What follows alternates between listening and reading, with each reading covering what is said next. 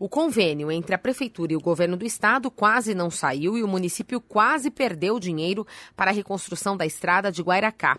Mas agora a verba está garantida. O estado liberou um milhão e meio de reais para a obra que depende agora de uma contrapartida da Prefeitura. O deputado estadual Tiago Amaral ajudou nas negociações e ressalta a importância da via.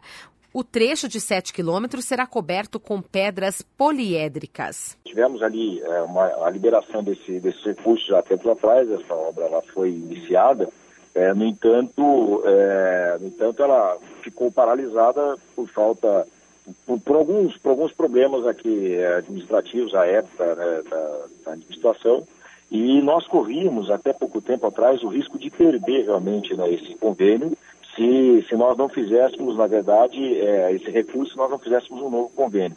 E aí, era, essa era uma grande preocupação do prefeito é, e de outras lideranças políticas né, da cidade, e nós conseguimos fazer essa articulação realmente para a assinatura desse novo convênio. Então, nós conseguimos liberar esse recurso maior do governo do Estado, que era o grande desafio, é, era de aproximadamente um milhão de reais, agora nós conseguimos recurso maior de um milhão e meio com uma contrapartida do município, né? O prefeito Marcelo se disponibilizou a fazer essa, essa contrapartida.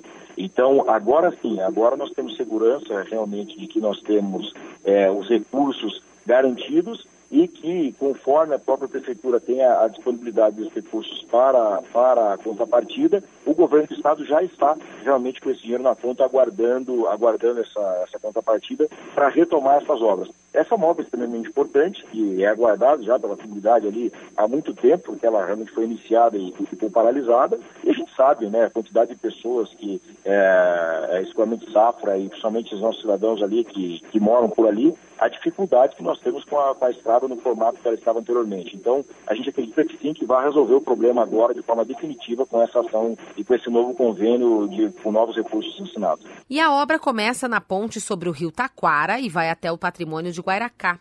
A estrada é o principal acesso de 3 mil pessoas que moram no patrimônio, além de beneficiar os moradores dos distritos de Paiquerê e Lerroville e do assentamento Ele Vive 1 e 2.